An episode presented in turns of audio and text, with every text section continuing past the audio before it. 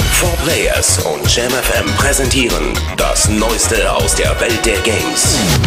Test 1. Splinter Cell Conviction. Plattform. PS3, Xbox 360. Wertung. Befriedigend. Release. Schon erhältlich. Das Fazit der 4 Players Redaktion. Sam Fischer gibt sich alle Mühe. Er huschte nie behender durch die Schatten und im Nahkampf wirkt er wie ein exklusiver Panther. Leider erkauft Conviction die martialische Eleganz mit einer halbautomatischen Steuerung, die den Agenten über weite Strecken ohne Zutun des Spielers agieren lässt. Es fehlen die Freiheiten eines Metal Gear Solid 4. Man vermisst die dynamischen Versteckspiele eines Splinter Cell von vor fünf Jahren. Dabei wäre das Abwenden von herkömmlichen Schleichen halb so wild, aber Conviction macht auch als actionreicher Taktik-Shooter nur eine durchschnittliche Figur.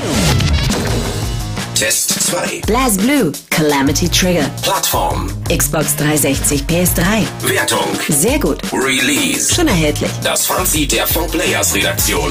Blaz Blue ist wie ein Buch von Ayn Rand. Schrecklich anspruchsvoll, in jeder Hinsicht eine harte Nuss, definitiv nichts für jedermann, aber das Durchbeißen lohnt sich. Das Kampfsystem bietet eine beeindruckende Tiefe und die Charaktere unterscheiden sich deutlich voneinander. Der Online-Modus ist in jeder Beziehung beispielhaft und die grandios animierten Fighter sind eine Meisterklasse für sich. Unter der bissigen Hülle wartet ein in vielerlei Hinsicht außergewöhnliches Beat'em-up-Erlebnis.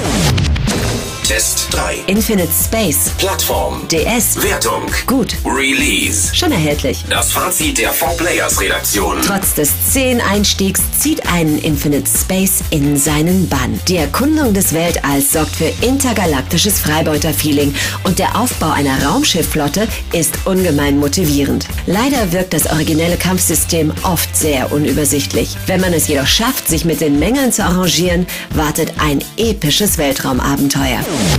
Test 4. Sam Max, Season 3, Episode 1, The Penal Zone. Plattform. PC. Wertung. Gut, Release. schon erhältlich. Der Ausblick der 4 Players Redaktion.